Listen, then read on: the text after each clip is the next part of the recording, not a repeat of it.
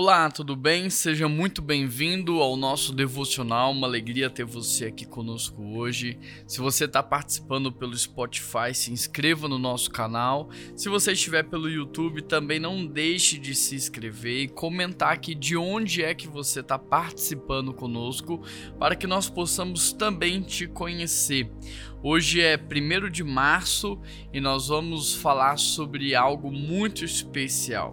Tá lá em 2 Coríntios, capítulo 9, verso 11, o texto diz assim: Vocês serão enriquecidos de todas as formas.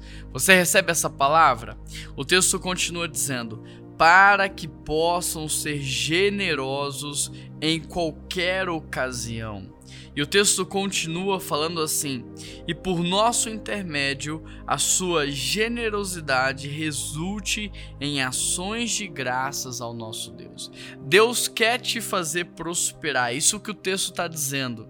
E prosperidade bíblica, ela é muito mais do que apenas uma prosperidade financeira.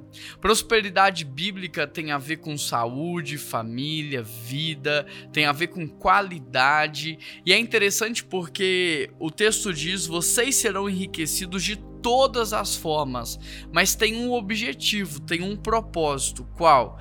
você ser um abençoador de vidas, você ser alguém que reparte, que compartilha, que abençoa, para que, como resultado final, o nome de Deus seja glorificado. Ou seja, quando você abençoar, quando você repartir, quando você compartilhar, as pessoas vão olhar para você e elas verão Deus na sua vida e o nome de Deus será glorificado. O servo fiel não é o servo que guarda e nem o servo que retém, mas o servo que compartilha. Eu declaro sobre a sua vida hoje, eu te abençoo em nome de Jesus, para que esse texto seja uma verdade para você, que em todas as áreas da sua vida vocês sejam enriquecidos, que vocês sejam generosos e que a generosidade de vocês possa resultar em graças ao nosso Deus. Amém?